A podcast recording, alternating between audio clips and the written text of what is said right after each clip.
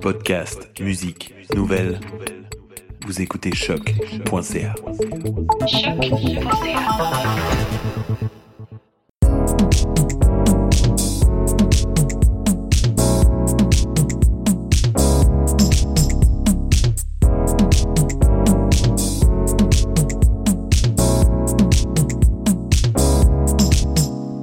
Bonjour, euh, je suis Maïté Belmire et je vous souhaite la bienvenue dans l'émission T'as raison, ma Brenda. Donc dans cet épisode de, de période particulière, de pandémie, euh, c'est par téléphone que je reçois euh, Anaïs Le Bourdon, gestionnaire au BEC, euh, l'organisation à but non lucratif de bénévolat d'entraide aux communicateurs. Bonjour Anaïs et bienvenue. Bonjour, merci de me recevoir. Bah, merci d'être disponible aujourd'hui. On va introduire un peu le, le BEC pour ceux et celles qui ne connaîtraient peut-être pas. Euh, le BEC a été fondé en 2004, d'après ce que j'avais lu, euh, qui est une organisation qui vient en fait en aide, euh, en soutien aux communicateurs et communicatrices du Québec. Est-ce que c'est bien ça? Oui, exactement, mais un peu plus que ça. En fait, on est un organisme pan-canadien. Euh, donc, euh, on est disponible en fait dans tout le Canada. Le BEC, ça représente euh, uniquement le Québec, mais on fait partie d'un plus gros organisme qui s'appelle le. Euh, et donc, il dessert tout le Canada, mais bien évidemment, le Québec, ayant une langue différente, une culture différente, etc., on a décidé d'ouvrir en fait euh, bah, des bureaux euh, au Québec en 2004, mais le NABS est là depuis euh, 1983. Oui, Donc, euh, d'accord. c'est Donc même c'est ouais, une organisation qui est là depuis la grande époque de, de, de, de la communication. Et, euh, Ouais, exactement. Alors, ma première question bah, sera tout d'abord, pourquoi une organisation comme celle-ci est-elle nécessaire? Ouais, alors c'est une super bonne question et comme tu l'as dit, en fait, euh, ça a été créé en 1983. Il faut savoir que c'est euh, aussi disponible euh, en fait au UK. Ça existe aussi là-bas.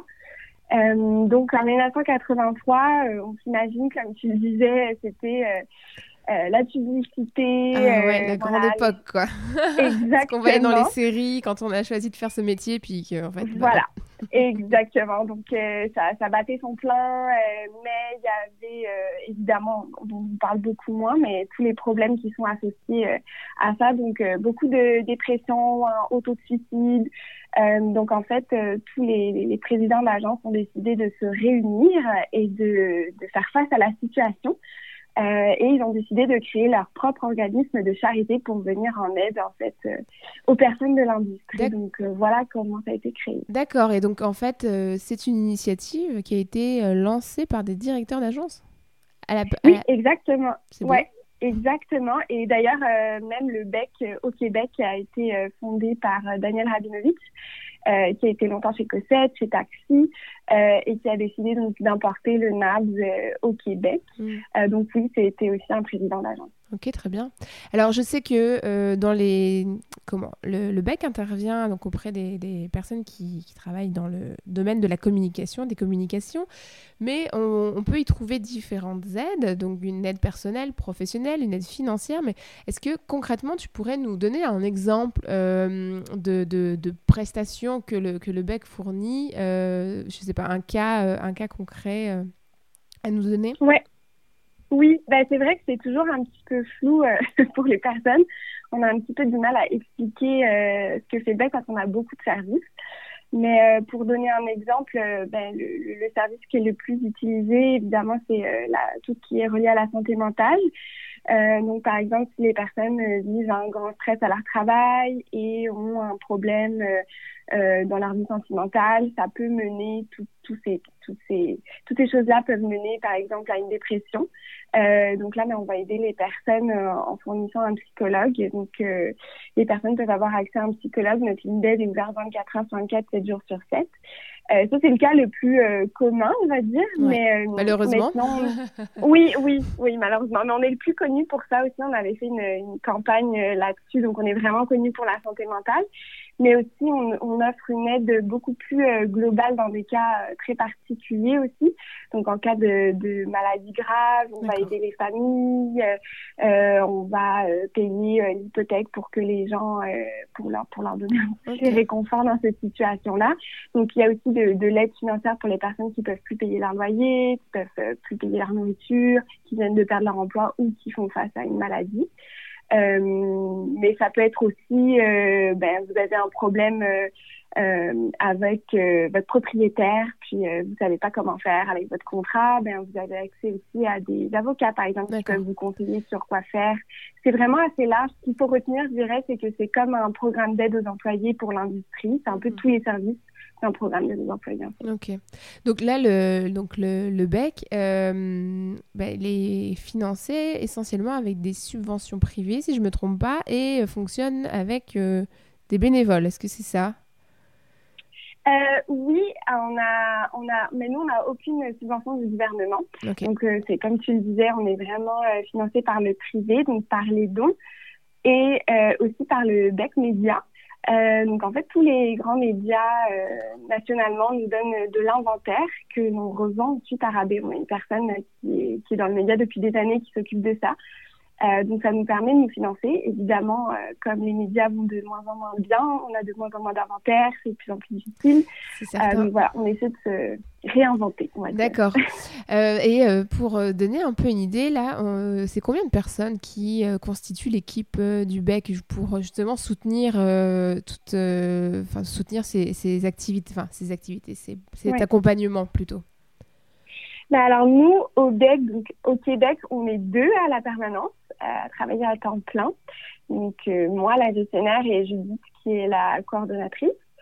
Euh, sinon, euh, en fait, on fait affaire avec Marno Chepel, qui est donc le plus grand fournisseur de programmes d'aide aux employés au Canada.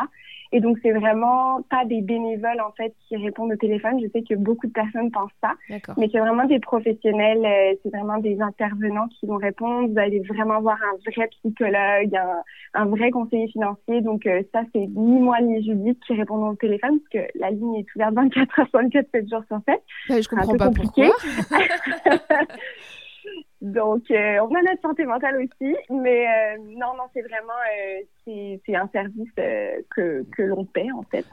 Donc voilà, pour ces professionnels. Après, on, pourrait avoir des vrais psychologues, mais qui, qui, qui, qui soient là bénévolement, hein, c'est possible aussi. Oui, euh, alors justement, pour euh, donner un peu une idée, parce que bon là, on arrive mieux à comprendre comment ça fonctionne, pourquoi ça existe euh, et comment, quels sont, qui est il y a qui derrière. Mais moi, ce que ce qui m'intéresse, c'est euh, est-ce que vous avez des chiffres pour nous dire euh, il y a combien de personnes qui euh, ont sollicité votre aide, par exemple, l'année dernière ou peut-être plus longtemps, mais ça représente en, volume, si on peut parler de volume, même si on est bien d'accord que c'est des gens derrière.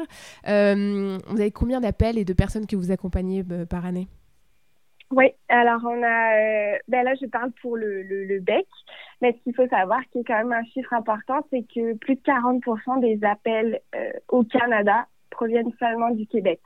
Ah. Donc c'est énorme et la tendance est depuis euh, depuis qu'on a ouvert le bec en fait. Donc, euh, c'est près de la moitié des appels qui viennent seulement du Québec. Donc, c'est vraiment énorme. Euh, euh, mais c'est euh, environ en 2019, c'est 700 personnes qui ont été impactées par le bec. D'accord. Euh, donc, ben, pour, pour, dire un petit peu pourquoi, je ne sais pas si tu voulais venir après, mais peut-être les gens, pourquoi en fait ils appellent au bec, si on regarde, principalement, ils appellent pour des problèmes reliés au travail. Euh, puis ce qu'il faut savoir, c'est que euh, ces problèmes-là sont trois fois plus élevés que la norme nationale, donc euh, des autres industries en fait. Donc c'est quand même énorme. Ok. Ouais. Trois fois plus en, moyenne. Donc après, il y a, a d'autres qui doivent être proches. Hein. Je pense à d'autres. il y a d'autres secteurs d'activité qui doivent être pas loin, mais c'est vrai que quand même euh, important. Mais 700, si, ça fait presque deux par jour, quoi. c'est beaucoup. Oh, oui, sur l'année longue. Ouais, ben, l'année dernière, euh, entre janvier et juin, on a eu 30% euh, d'augmentation dans les appels, ce qui est énorme. Ah, donc euh, oui, on est, ça ne diminue pas dans les années. C'est ça, c'est que c'est bien de pouvoir absorber tout, tous ces appels et toutes ces demandes. Mais j'imagine que euh, le but, c'est. Le... On aimerait qu'un jour, il n'y ait plus besoin de bec, j'imagine. Exact.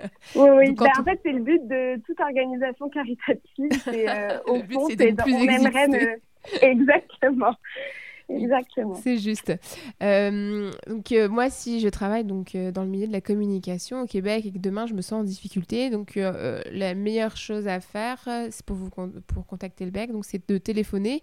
et c'est là, c'est ça, c'est le premier contact à, à, prendre et par le numéro qui est le 888 355 5548. Est-ce que c'est ça qu'on conseille aux gens? Oui, alors en fait tout euh, tout passe par euh, ce numéro.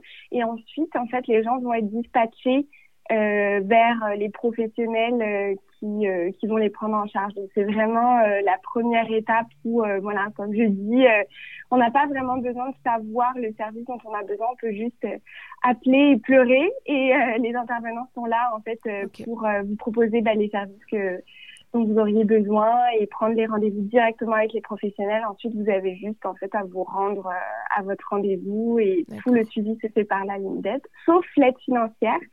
Euh, où là, ça passe par moi. Ah, euh, c'est bien, j'ai le bon numéro.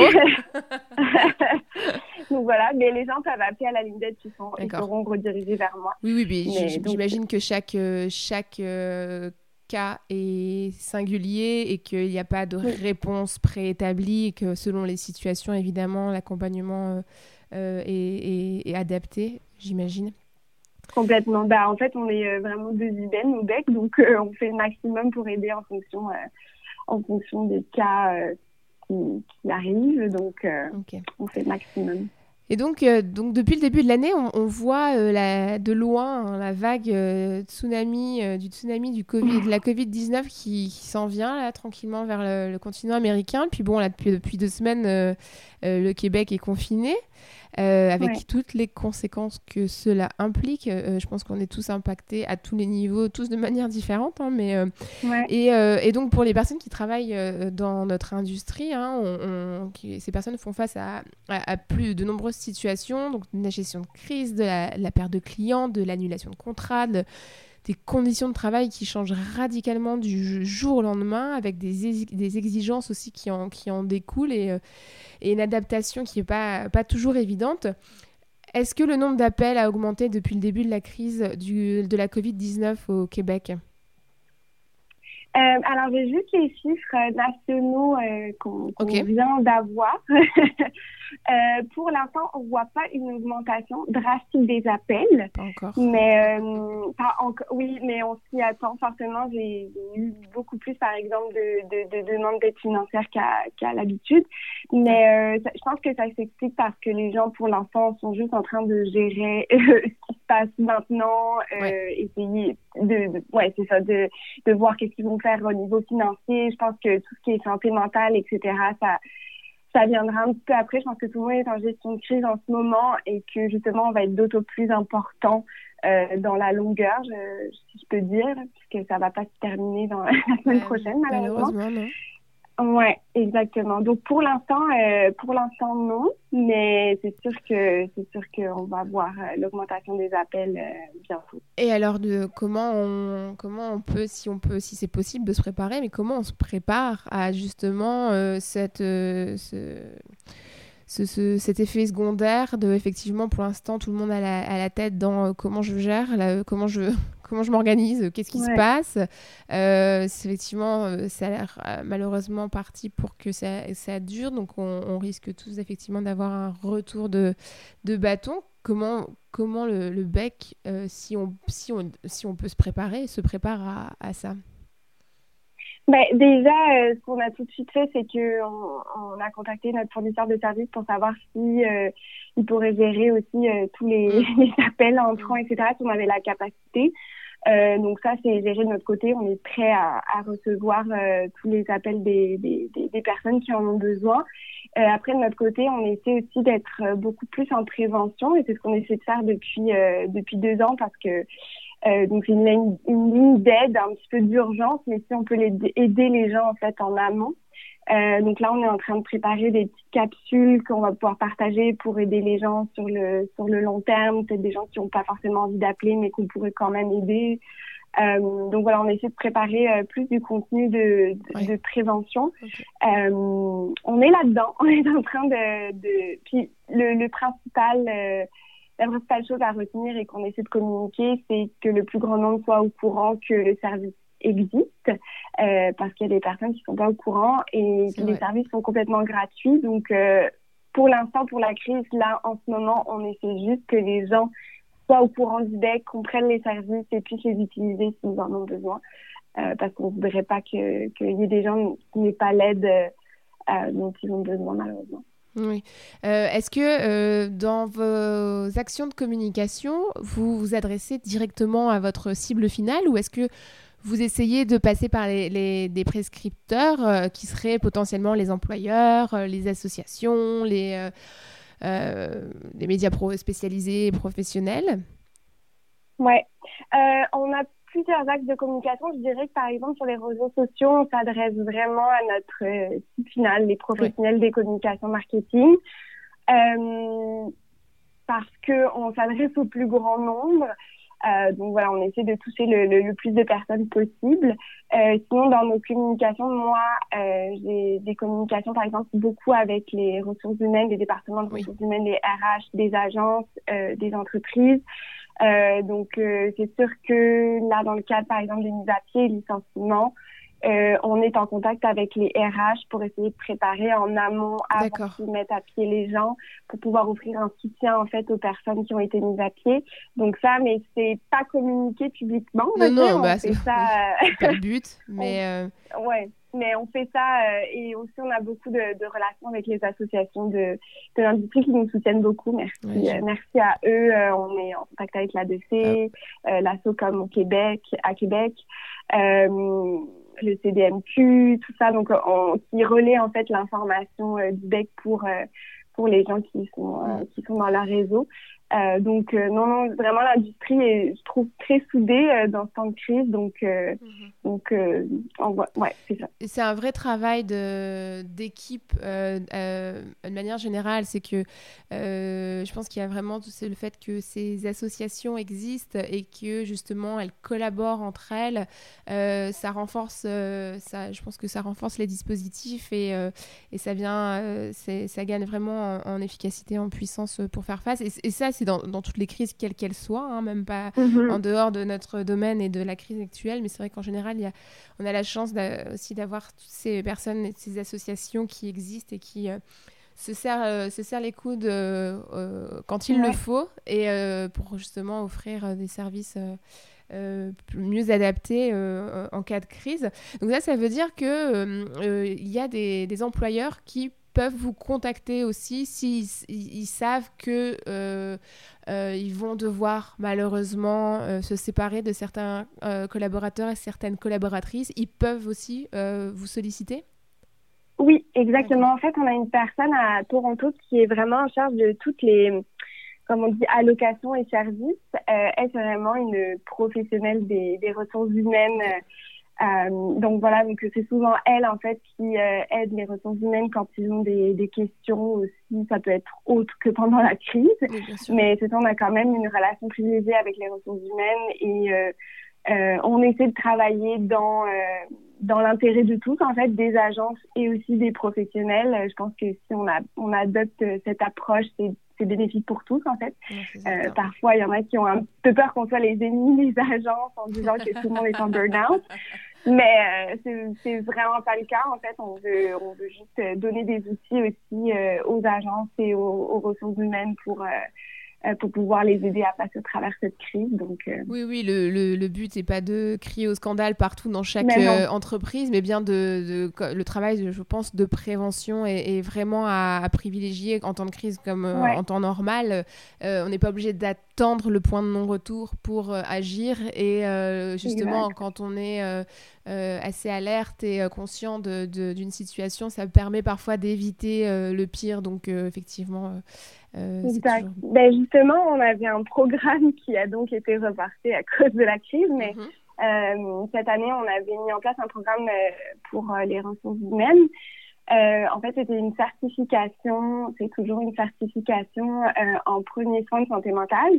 Et donc, notre but, en fait, dans les prochaines années, c'est de certifier le maximum de personnes en agence euh, ressources humaines euh, pour qu'ils puissent euh, savoir gérer justement les crises mhm. en santé mentale, que ce soit dépendance, que ce soit quelqu'un qui fait une crise d'anxiété, des mhm. cas de, de suicide, etc. Comment on gère ça?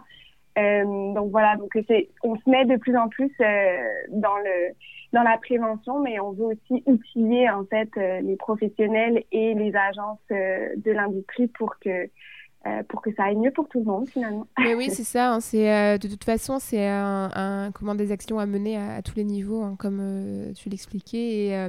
Et, et bon, c'est bien parce qu'on est dans une industrie, il y a aussi un, un bon turnover dans les équipes. Donc c'est bien si on forme à droite, ça va un jour arriver à, gauche. Donc c'est le côté positif des choses. J'ai une dernière question pour toi, Anaïs. si tu avais un conseil à donner aux, aux personnes qui nous écoutent, ça serait lequel? Euh, ben, mon conseil, c'est vraiment d'appeler au bec, euh, même si vous pensez que votre problème est trop petit ou même que vous n'avez pas de problème. Euh, je trouve que c'est une ressource incroyable et avant, euh, avant d'y travailler, en fait, je connaissais très peu le bec. Mais, euh, mais honnêtement, il vaut mieux appeler et que le service ne soit pas disponible plutôt que de, de ne pas avoir essayé. On a tellement de services pour tellement de choses. Euh, puis ça peut être euh, avoir envie de d'augmenter de, de, de, poste, de changer de poste, de faire des formations, euh, d'acheter un condo et de pas savoir combien on met de côté euh, tous les mois, ça peut être aussi positif. Je sais que mhm. les gens le voient aussi en état d'urgence, mais ça peut vous aider pour pour tellement de choses. oui, on peut avoir des projets positifs. Exactement, il n'y a pas, que des projets négatifs. Puis je veux dire ça, c'est un bel outil à utiliser. Euh, donc voilà, je vous conseille d'appeler. on, va, on va redonner le numéro de téléphone, c'est le 888 355 5548. Mais de toute façon, euh, pour euh, être en contact avec le BEC, il y a Instagram, Facebook, Twitter, euh, vous avez également un site internet qui est le-bec.org et une infolettre euh, qui est certainement le moyen privilégié pour euh, être informé de, l'actualité du bec et puis surtout de garder à l'esprit les actions et les bonnes pratiques liées à la, bonne, à la santé mentale de, tous. Je te remercie beaucoup de m'avoir accordé du temps aujourd'hui. Et puis, bah, je partagerai euh, les liens sur la, page Facebook euh, de l'émission pour ceux et celles euh, qui seraient intéressés. Merci beaucoup Anaïs, bonne continuation, bonne chance pour les prochaines semaines. on reste positif et on espère que ça durera pas aussi longtemps que ça paraît être parti pour. Et, et puis bah, bonne continuation. Merci. Ben, merci de, m'avoir reçu, puis bon courage, bon courage à tous. Merci, au revoir. Au revoir.